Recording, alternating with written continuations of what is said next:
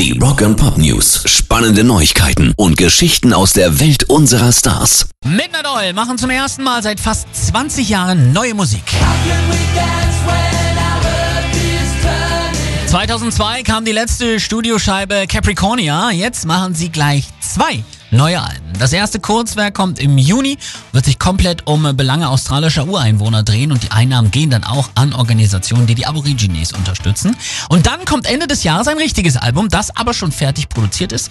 Und natürlich dreht es sich dabei thematisch um aktuelle Themen wie die großen Brände in Australien, aber auch um die aktuelle Politik. Immerhin ist Frontmann Peter Garrett ehemaliger australischer Umwelt- und Kultusminister.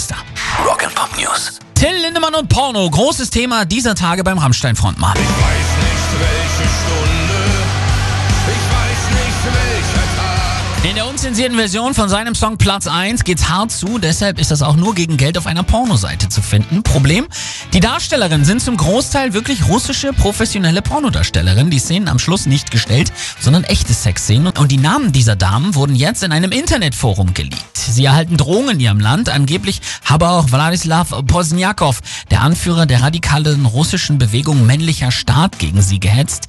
Diese Leute haben keine Angst, öffentlich zu schreiben, dass sie uns töten werden, lässt sich eine für die Zeitung anonym zitieren. Mittlerweile werden auch ihre Familien bedroht. Ein Anwalt habe ihr indes abgeraten, die Polizei aufzusuchen. Also weiterhin ganz schlimme Zustände in Russland. Pairs Rock and Pop News.